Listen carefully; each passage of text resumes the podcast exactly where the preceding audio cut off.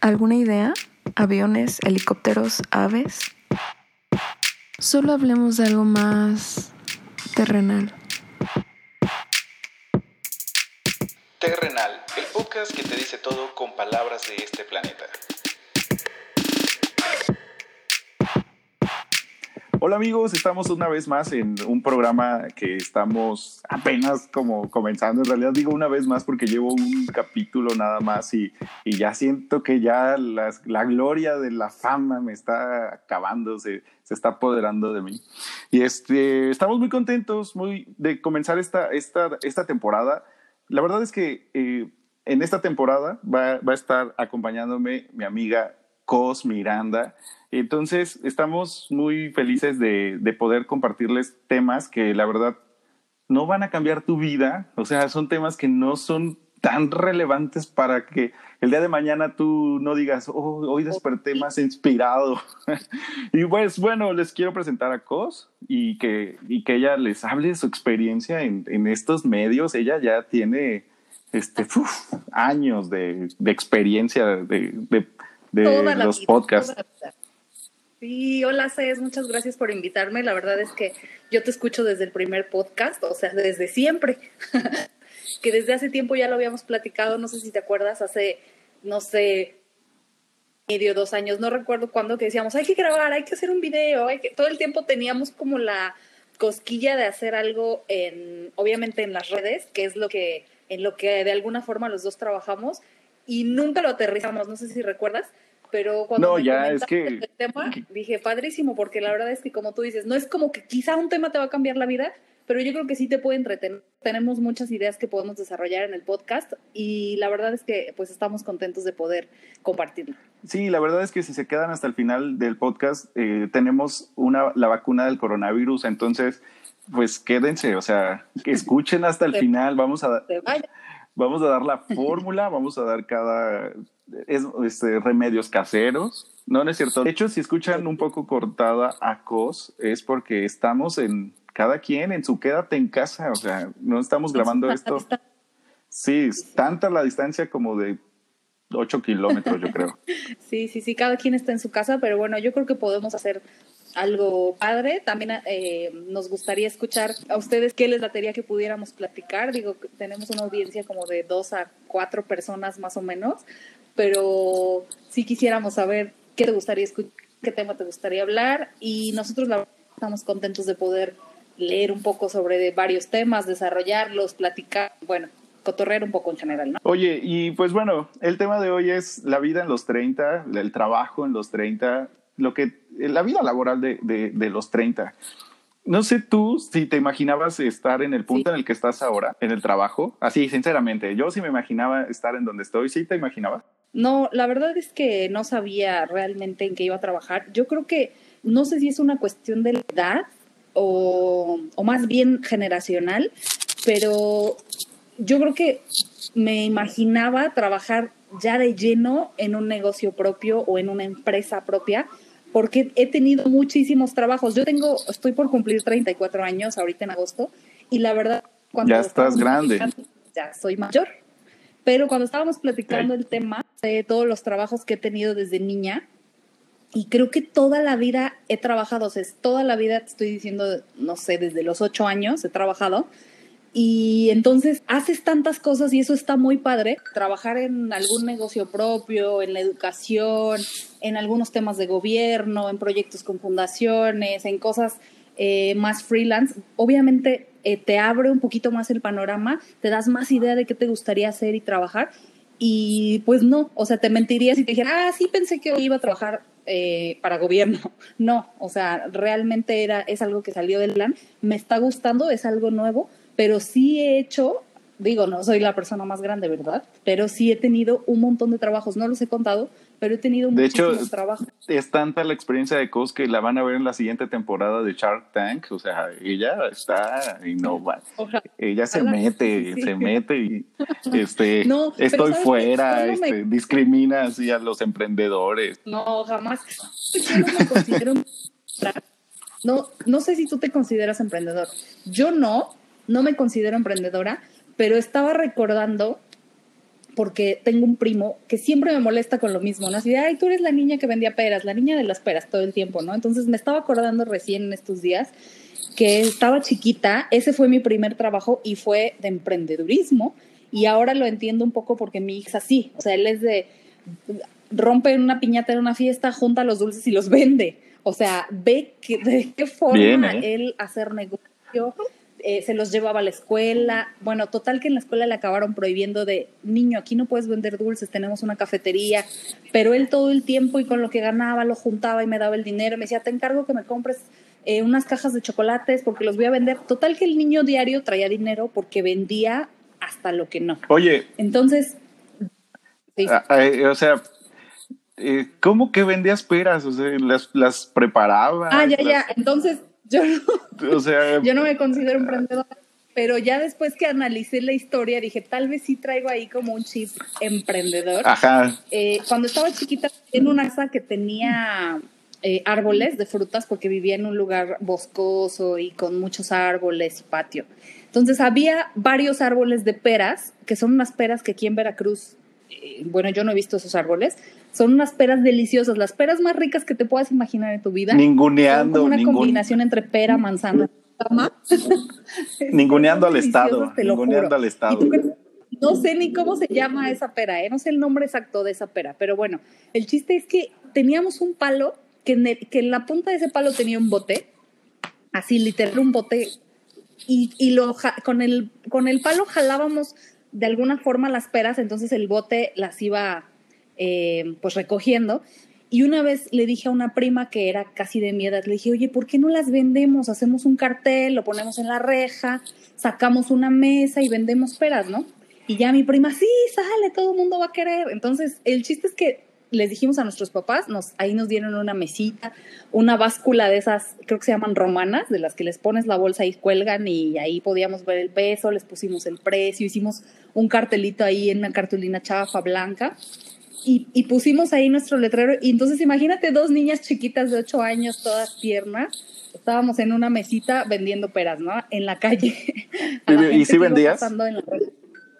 Sí, vendíamos. Y todos los días vendíamos hasta que, esa es la segunda parte. Nos vendíamos y éramos felices porque era nuestro negocito y pues ponle tu 30 pesos al día. ¿Estás de acuerdo que para una niña de ocho años era, vaya, un dineral? Porque te lo ibas a ir a gastar en dulces, ¿no? El sí. chiste es que hubo una temporada baja, como todo negocio lo tiene, donde la gente ya, ya no. Ya, ya hablas, no, como, hablas como tiburón, hablando como tiburón.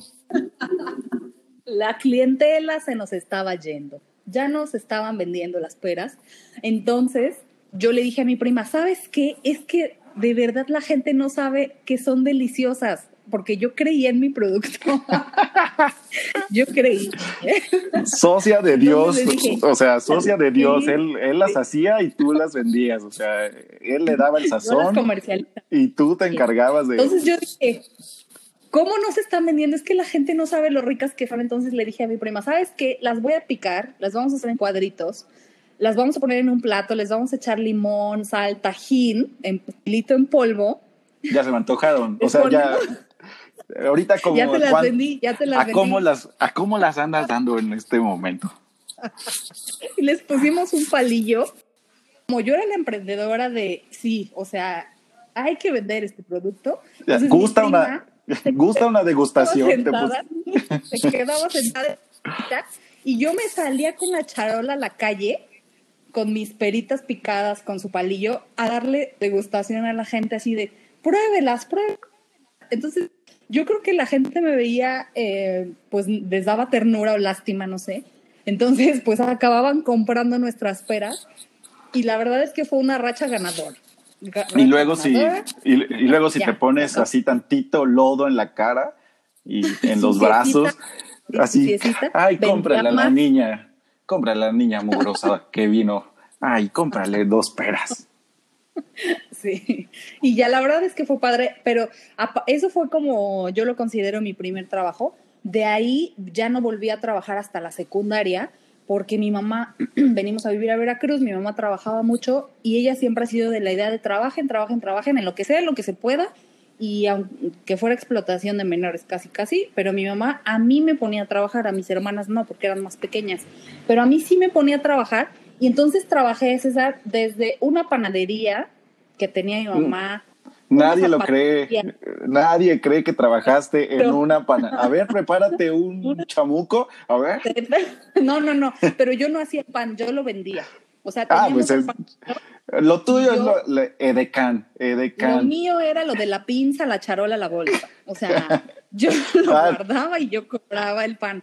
Ahí te Tú contabas así de una, dos, tres, cuatro, cinco. Ocho teleras, tres bolillos, cuatro conchas. Serían 62, 50. Sí, era yo.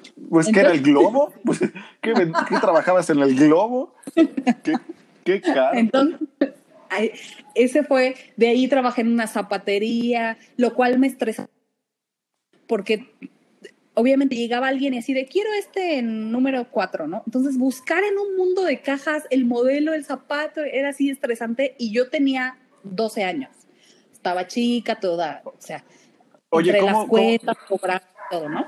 Oye, ¿cómo es el mundo ¿Cómo es el mundo de la, de, detrás de las zapaterías? Ahí donde están ah. los zapatos, ¿cómo es? No, no, no, O sea, es un mundo de cajas que, eh, o sea, se hace un relajo. Teníamos que tener como un sistemita chafa donde obviamente era una pila, imagínate una pila de cajas y arriba teníamos el modelo del zapato, de modo que si alguien decía, ah, estas chanclas rojas en seis, yo iba, buscaba la chancla roja y de ahí me iba a las cajas, ¿no?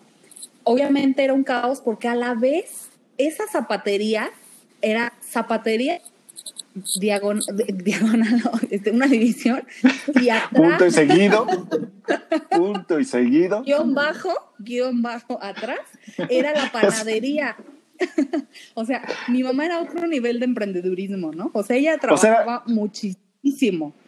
como tú comprenderás con tu mamá. O sea era de que trabajaba brutal imagínate tres hijas nos mantenía. Entonces mi mamá trabajaba aquí, allá tenía la panadería, una zapatería. Entonces, obviamente decía, ¿a quién pongo a trabajar? Pues a la niña esta, vaquetona. Y la, la, muchacha alta, a la niña alta, que me baje los zapatos.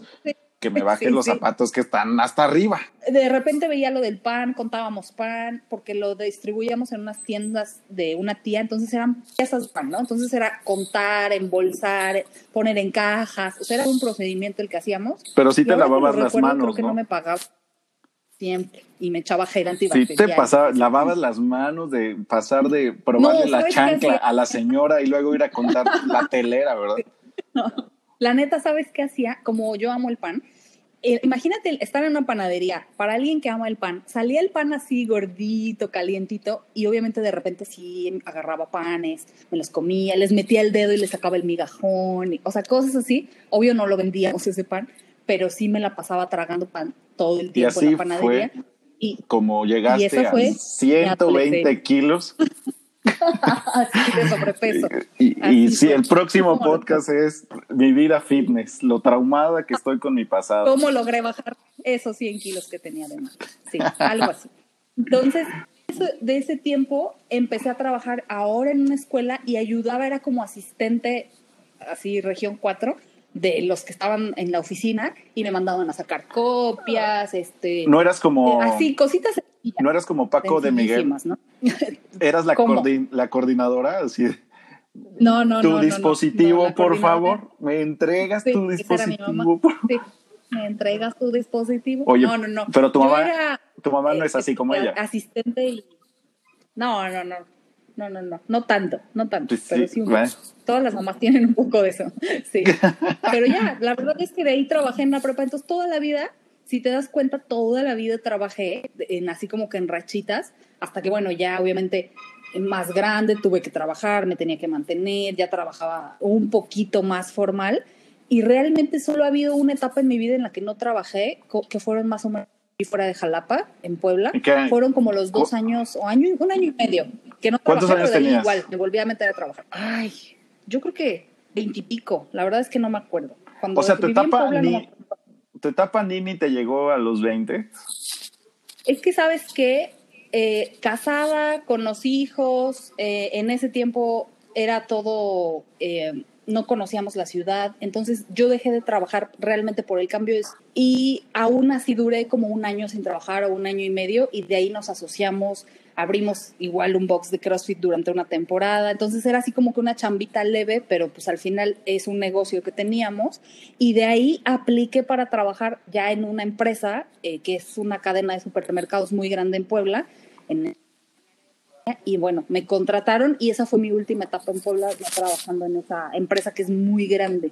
Entonces, de ahí vuelvo a Jalapa y otra vez a trabajar. O sea, la verdad es que creo que en general he trabajado toda la vida y de verdad me ha tocado hacer de todo. O sea, entonces, por eso tú, respondiendo a la pregunta inicial, pues no, realmente no imaginaba que después de todas las cosas que haces y que te imaginas y voy a hacer esto y voy a poner un negocio, voy a acabar en esta etapa, tengo casi 34 y pues trabajo para gobierno, ¿no? Lo cual está padre porque es algo nuevo, lo que, esperaba.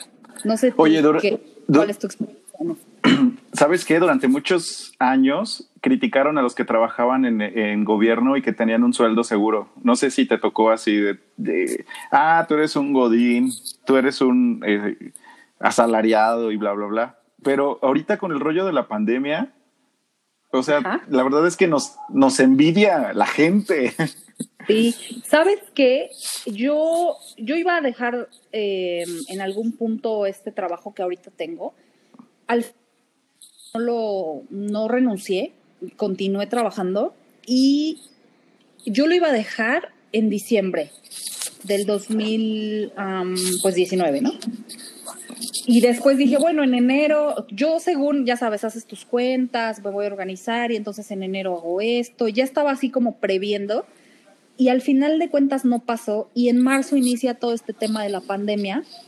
Entonces, obviamente, hoy que estoy haciendo de todo, pero bueno, hago home office y puedo, tienes hasta cierto punto ese sueldo seguro que te pagan cada 15 días. Y sí dije, ay, gracias a Dios, porque realmente lo hubiera dejado dos meses antes y entonces imagínate dos meses antes y empezar a emprender y toma la pandemia. O sí hubiera sido mucho más complicado. Y como siempre se los digo a mis amigos, incluyéndote, cuando no tienes hijos, pues puedes emprender, la verdad es que puedes hacer un chorro de cosas, la puedes patear en otras muchas y dices, bueno, pero pues soy yo solo, pues ya hoy, hoy no comí temprano, pues no pasa nada, o hoy no me compro esto, pero el otro mes me lo compro. Pero cuando tienes hijos, ¿estás de acuerdo que todo gira en torno a su bienestar, a su pues educación, a su comida, a, todo? Entonces no dar muchos lujos como eso, ¿no?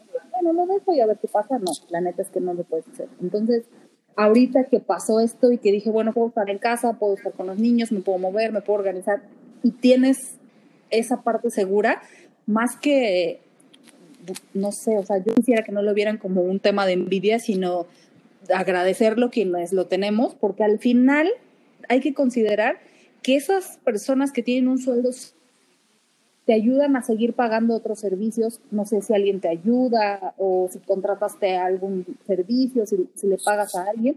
Por ejemplo, yo sigo pagando escuela, ¿no? Seguí pagando escuelas a pesar de que mis hijos ya no iban, pero dices, bueno, yo estoy recibiendo un sueldo aún yo puedo seguir pagando la colegiatura a pesar de que no están yendo y todo cambió en las clases, pero imagínate gente que se les cortó de tajo eh, el ingreso. Sí, y es que eso, eso me pasó a mí, por ejemplo, yo soy Godín de día y superhéroe de noche. Ese es mi trabajo. y emprendedor de noche.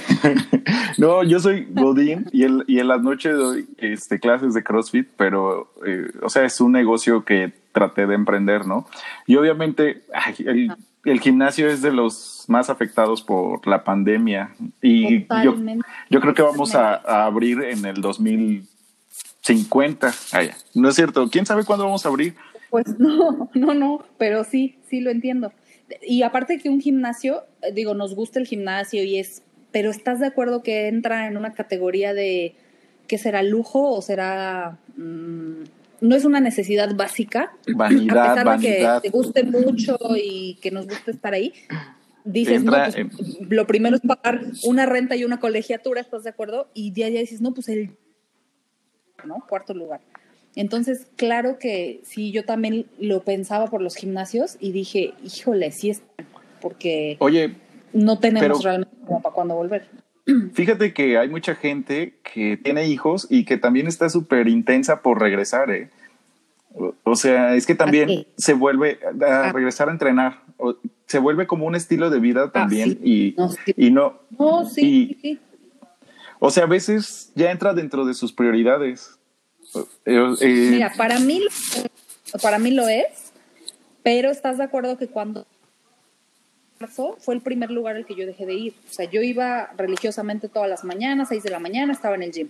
Cuando pasa esto, a pesar de que todavía no se ponía muy intenso el asunto a finales de marzo principios de abril, yo dejé de ir por seguridad y obviamente por mis hijos.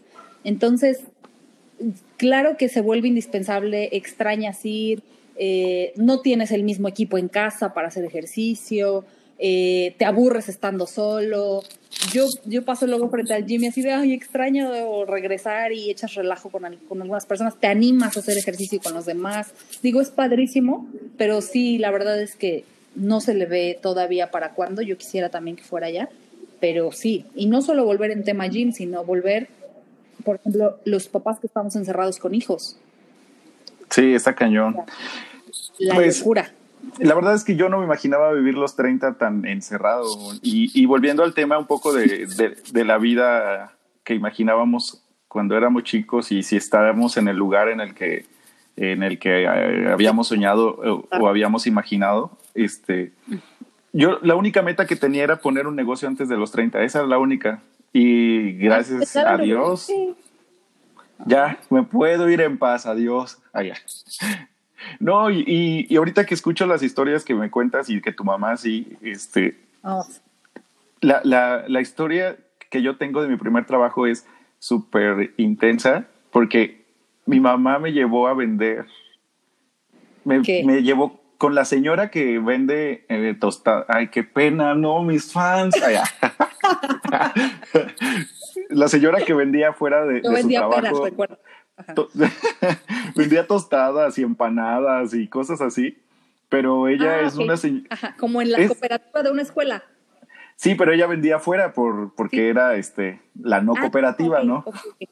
Ya, ya, Ajá, ella era la, rebelde, ¿no? La que se ponía afuera en el... les pedían por la reja, que te asomabas por la reja y decías, señora, páseme. Ah, ándale, esa. y fíjate que no sabía contar. ¿Esa era tu mamá? ¿Esa era tu mamá? No, no, no. ¿O era no, mi mamá trabajaba en la escuela. Ah, ok, ok. Mi mamá trabajaba en la escuela y la señora de afuera era amiga de mi mamá. Y la señora no sabía contar y, era de un pueblo, quién sabe de cuál. Pero te juro que es la peor jefa que he tenido en mi vida. Sigo traumado, me despierto en la madrugada escuchando sus regaños. Este. ¿Y tú le ayudabas? me mandó mi. Aquí? Sí me mandó a mi mamá, yo no preparaba nada, todo lo preparaba la señora, pero era así de, córrele, vete por el agua, no ves que aquí está sucio, ya necesito más masa. Aso, ¿no? Eh, solo iba los sábados, ese fue mi primer trabajo, te lo prometo, y me llevaba mi mamá a las seis. ¿Cuánto tiempo? no, ¿cuántos años tenías? Ah, es que se cortó un poquito. Este, tenía 18. Hace como Ay, César. Yo pensé que ibas a decir, no, tenía siete años. Siete no, yo fui niño de más. Niño de. No, sigo traumado todavía. Fui niño de mami hasta la prepa, no me pusieron a trabajar nunca. Sí, eso fue antier, ajá. Pero me llevó mi mamá a trabajar con, con, esa, con esa mala mujer Nada, es cierto. La verdad, era, yo te imaginaba un niño indefenso trabajando para una señora en la calle y dije, bueno, pues sí está traumático, pero ya lo pues, No, sí es, no, no, no minimices mi trauma. Doña Mari se daba a respetar. Y luego, pues. o sea, cualquier cosa de menso no me bajaba, o sea, tenía que estar al tiro, si no. No sabes nada. Y entonces mi mamá trabajaba y luego así de, Mari, ¿cómo va? Y ya María así le, decía, es muy, es muy lento, yo no sé si no le enseñaron en su casa, y así, ah, está bien, Mari. Mi mamá en lugar de... Salió ofendida. Sí, no, mi mamá en lugar de, enojarse decía, este, pues ponlo al tiro, Mari, ponlo al... Era una señora ya grande, entonces es horrible, es horrible. Y bueno... Es... ¿Y después de ese trabajo cuál tuviste? La verdad es que entré a trabajar súper joven a la escuela, al Cebetis a una Ah, ok, ¿dónde trabajas? a donde trabajo actualmente. Sí, muy. centro educativo. Sí, estamos en toda la República, Centro de Bachillerato Sí. Tecnológico Industrial y de Servicios número 3. Te van a decir que. No me vayan a pedir fichas. Ah, entonces empezaste joven aquí. Sí, Donde estás ahorita entraste ya joven. O sea que solo has tenido formalmente este trabajo y antes fue el de las tostadas. Ajá, y ah, no, y hubo un tiempo que según yo vendía playeras y hacía diseños de playera. Ah, sí. Sí, bien chafas. O sea, ay, no, qué pena. También vendía, eh, vendía puras bueno, cosas. ahí así. tenías como, como emprendedor, ¿no? Ándale, pero, Ya eso era más emprendedor. pero puras ideas que si fuera Shark Tank me dijeran así, qué vergüenza, o sea, que hagas esto. Retírese. Claro. Retírese. Ajá. Ajá. Sí, horrible. Sí. Este, no, eh, vendía stickers, vendía, he vendido comida, vendía guisados. O sea, siempre Oye, había vendías estado- alitas. Hubo Ven- una temporada en la que vendé alitas, ¿te acuerdas? Ay, sí, vendía alitas. ¿O no? Sí, sí, vendía Esas alitas. estaban bien buenas. Le- sí, ay, no, qué pena. Ya, nunca prosperó ningún negocio. Y por, ¿Por qué? No. Pero es que está padre, porque es lo que yo te decía. Tuviste como varias, varias ideas, eh, picaste por aquí, picaste por allá, y la verdad es que sí te das mucha idea de cómo funcionan los negocios, de, o sea, está padre. Yo te digo, o sea, trabajé en distintos tipos de lugares y te das mucha idea y obviamente está bien. Yo, a mí me gustaría, por ejemplo, mi emprendedor y él está esperando, o sea, si a él le dicen mañana, te vamos a contratar para X cosa, él feliz, o sea, lo que le pongas a hacer, porque él quiere ganar dinero. Entonces, no importa lo que lo pongas a hacer y está padre que tenga experiencia en vender o en chalanear o en hacer, eh, no sé, mandaditos, cosas así. La verdad es que está padre, ¿no? Sí. Como que te empiezas a ganar el dinero, te gusta y aunque sea pero pues ya es tu dinero y es tu el fruto un poco de lo que tú emprendiste. Y llegas a los 30, la verdad es que todos tus trabajos de los 20 te, te llevan a los 30 a tener una experiencia y ya no eres tan chamaqueable, ya también no sueñas tantas tonterías. Te lo juro que yo tenía un montón de proyectos así de, este, no sé, de- ideas locas que ni siquiera nadie, ni yo mismo hubiera comprado, pero llegas como llegas con muchos ideales al- a, a los 20 queriendo ganar y ganar y ganar y, y tú crees que todo sale como rápido. Sí, sí, o, sí. o sea, alguien que emprende a los 20 cree que Y al inmediatamente... final ahorita, por ejemplo, tienes un trabajo seguro y está padre. También. Sí, sí, Tiene sus claro. ventajas, ¿no?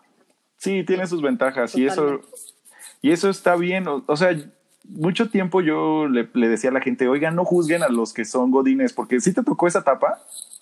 Sí, no sé si, si recuerdas en el que todo el mundo como que se puso de moda al emprender y, y criticaban Ajá, al sí, que no dejaba su trabajo. Como, burlándose un poco, ¿no?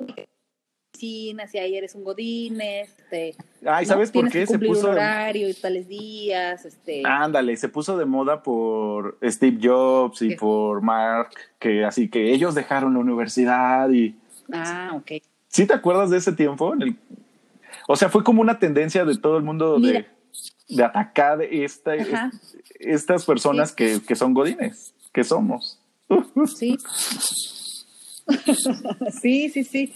Pero te digo, al final tiene eh, muchas ventajas también, como sus desventajas, obviamente, porque al final estás vendido, por así decirlo, a un trabajo, a una empresa o no sé, un corporativo, tu tiempo, tus horas, tu, o sea, hay muchas cosas de las que no puedes disponer si no tienes permisos, vacaciones, etcétera, pero tienes también muchas ventajas como un sueldo seguro tales fechas, este, vacaciones tal vez pagadas, no sé, tiene muchas ventajas y desventajas y digo, al fin eh, agradecer que tienes trabajo, donde sea que lo tengas, si eres emprendedor, si tienes un negocio o estás empezando, o tienes un trabajo en oficina que sí lo como dicen, ningunear de, ay, no, mi trabajo de oficina, ¿no? De 9 a 6 o de 9 a 8 de la noche, pero al final, y cuando tienes una familia, obviamente lo agradeces, ¿no?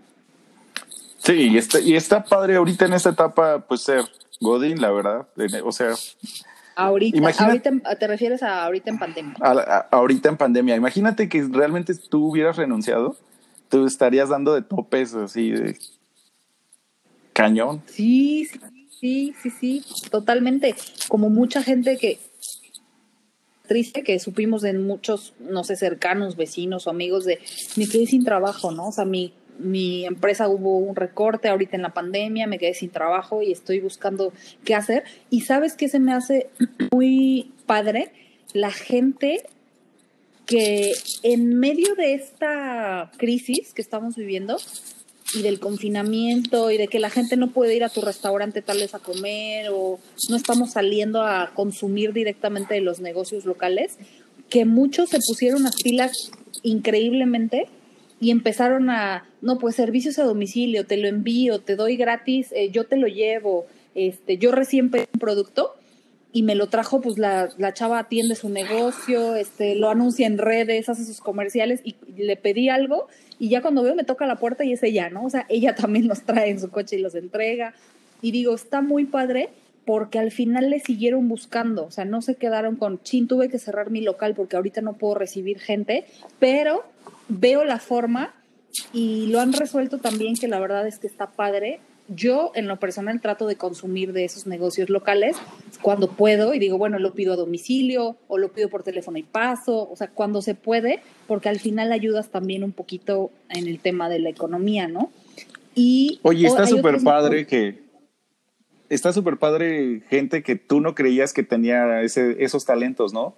Sí. Y que han estado cerca de ti. Hay algunos que, que venden, pues sí, que venden comida, hay otros que, que ofrecen servicios de clases. O sea, hay- la verdad es eso también es lo, lo, lo padre de lo que está dejando la pandemia, que muchos se están atreviendo a emprender. Muchos se pusieron Pues- creativos, se pusieron, como dices, a emprender, y otros también, muchos de, sí, no tengo chamba, ¿qué voy a hacer? Se cerró, voy a esperar a ver si algo surge. Digo, son diferentes perspectivas de una misma situación y cómo la gente, hay unos que, como dicen, ¿no? O sea, ven el vaso medio lleno, otros medio vacío, pero la verdad es que la han hecho bien. Mi hermana recién me comentaba, no recuerdo qué negocio era aquí en la ciudad, creo que de jugos, y dice que ellos tenían todo el tiempo el negocio lleno del- de, los jugos y creo que desayunos que vendían, lo tuvieron que cerrar, pero dice, se pusieron las pilas, se pusieron a hacer una difusión en redes, a mandar mensajes, a repartir los jugos a domicilio, y les ponían a los juguitos o a las bolsitas de comida mensajitos padres, así como creativos, a las bolsitas, y dice, y empezaron a vender un montón, ella me decía, ¿no? Creo que hasta más de lo que vendían en su normalidad, ¿no? En su local. Y eso está padre, porque la verdad es que no sé si pasa, pero te dan también ganas de ayudar, ¿no? O sea, dices, ay, qué chido, le está echando ganas y te dan ganas de, de apoyar cuando tú puedes o a, tus, a la medida de tus posibilidades. Y eso está bien. Y justo hoy eh, salí a la calle a entregar algo que nos pidieron. Nosotros tenemos, mis hermanas y yo, un negocio en línea también. Y eh, tuve que ir a entregarlo, algo que nos pidieron. Y veía en una zona chida de aquí de Jalapa, yo creo que de las mejores que hay en la ciudad en, en este momento, un chavo en la calle, en un coche, pues bien, el chavo se veía fresa, eh, no sé, o sea, bien, ahí con su mesita en la calle, en medio de la nada y vendiendo eh, cubrebocas y todo el tema de ahorita que estamos usando, ¿no? Gel antibacterial. No era yo, Creo que eras tú. no sí. era yo, porque yo vendo cubrebocas por si alguien. No, no, no, porque era fresa. Era fresa el chavo, no era tú. Ah, ok, no. Yo me Bien pongo el arrebo. No, no era, no era. Y y me dio, Disculpa. Dije, qué padre, porque yo creo que puede ser que el chavo, no se dijera, qué oso, me voy a poner aquí en medio de esta plaza presa y me van a ver mis cuates, no sé, no sé. Yo tal vez me hice una historia en mi cabeza, pero yo lo veía y pues ahí paradito ¿no? en la calle y dije, pues está chido, la neta es que si tienes necesidad, te aguantas la pena, si necesitas vender algo, pues emprendes. Si él fue y se aplastó ahí en la calle en medio de la nada y se puso a vender en su coche, digo, está, está bien porque al final están haciendo que de alguna forma, generando ingresos, ¿no? Y pues cuando tienes necesidad más. Entonces, eso se me hace a mí muy padre. No, y ahorita que debes de estar al tiro con las por cualquier cosa que necesites medicina, que necesites eh, servicios médicos, o sea, tienes que ponerte al tiro Y ni modo, a improvisar, a improvisar. Yo ya estoy viendo qué más vendo. Ahorita, este, si hay alguna señora, si hay, si hay alguna señora que me escuche de 60 años que quiera compañía. para entrenar, para, para entrenar, para entrenar. Ah, que quiera entrenar, o sea, con toda confianza, con toda confianza. Le llevas el entrenamiento a su domicilio. ¿sí? Uh, sí, fácil. lo que pues pida ya. ya lo vas a estar difundiendo, entrenador a domicilio por horas, va. Llevo mi equipo. Está padre. Pero más. Sí, ya, de hecho ya se puso también de moda eso, pero imagínate. Pues este. Pues, si ahorita no estás yendo a oficina, digo, es el momento de, de emprender. Es, este. No, sí, está súper bien. Te digo que ya lo están aplicando en muchos lugares. Eso. Sí, sí, Pero. Ahora, también pues yo creo que no te ves toda la vida, igual que yo, no te ves toda la vida trabajando para, no sé, nuestras, las instituciones donde trabajamos pertenecen a gobierno, no te ves quizá sí o sí. No, la verdad es que eh, lo es que no quise decirlo, pero odio eso, o sea, odio el trabajo de, Godín, odio lo que tenga que ver. Ya, o sea, ya luego hablaremos de Es que no es lo tuyo. No, no, no. Odio la cultura de no es lo tuyo. Godín.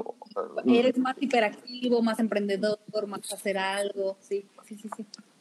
O sea, odio la, la, checada. Lo agradeces. Sí, sí, sí, sí. Y lo agradeces. Todo ese ¿no? Porque dices, bueno, estoy recibiendo un sueldo y no estoy yendo, ¿no?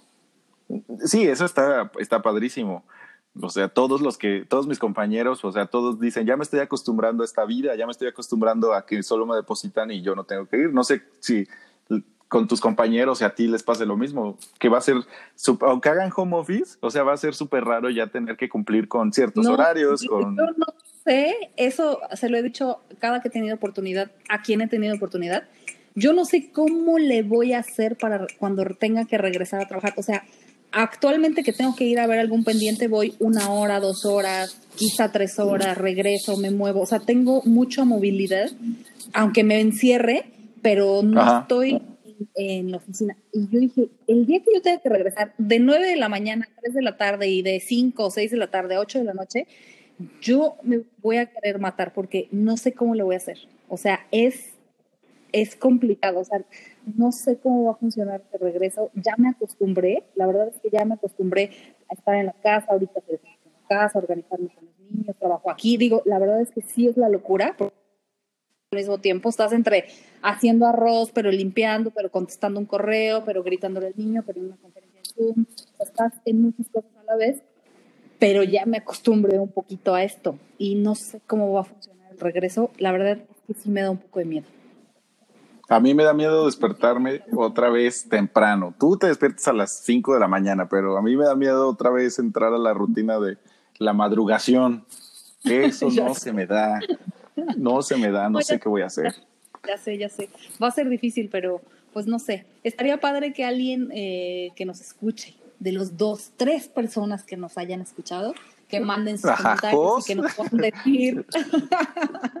sí, sí. tus hijos, tus hermanas, tu mamá. y mis hijos. Ellas son un poco. Oye, pero puedes, puedes repetir tu pregunta. Un poco cómo han vivido. Sí, ah, que nos compartan cómo han vivido también este tiempo sus trabajos, estando en casa. Se, se, imaginaban que iban a estar en este punto, no solo en el tema pandemia, sino también en cuanto a, pues a, a la edad, ¿no? O sea, la edad que tienes y pensabas estar trabajando en lo que estás, estaría padre por ahí tener alguna retroalimentación y pues ya lo comentaremos en algún otro podcast. Por hoy creo que el tiempo se acabó. Pareciera que, que hemos hablado poco, pero creo que yo hablo demasiado, entonces... Demasiado. Sí, muchísimo. Oye, igual sí. mucho, pero yo triple. Sí, y rápido, o sea, si ustedes, ella está rapeando, o sea, ustedes lo están escuchando, pero ella está rapeando y aunque no lo y notan, mis manos ella están moviendo y mi cabeza ya está pasando mañana, sí, sí, sí. Sí, ahorita ya la van a pues, escuchar rapeando. La verdad Oye, es que si se nos acabó el tiempo, padre platicar, yo creo que seguiremos mejorando, ténganos paciencia, público, ténganos paciencia, y Oye, pues seguiremos que, trabajando y hablando de algunos temas que Oye, que la plataforma obviamente este, da lo más que puede, ¿no? sí, sí, sí, sí, totalmente, totalmente. O sea, sí, Entonces, sí tenemos una pues los plataforma a que nos carísima. en las redes también, porque se está pagando, se está pagando. Sí, sí, carísima. ok, Cos, pues este súper chido platicar contigo y todas las temporadas están, digo, todos los capítulos siguientes, yo creo que, que van a, vamos a tener mucho que decir, siempre tenemos mucho que decir, tú más en rap, en, en trabalenguas, súper chido. Así que, Ah, perdón. Iré hablando lento, iré hablando más lento, perdón. Sí. Sí, sí. Pues ojalá nos puedan seguir en todas nuestras redes. Estamos en Twitter, Facebook, Instagram y estará muy padre también tener algo de retroalimentación y ya seguiremos eh, grabando, escuchándonos cada viernes. Los puedes, puedes encontrar el podcast, ¿no? sí, Pues gracias a todos los que nos escucharon y nos vemos, nos escuchamos la próxima semana. Bye.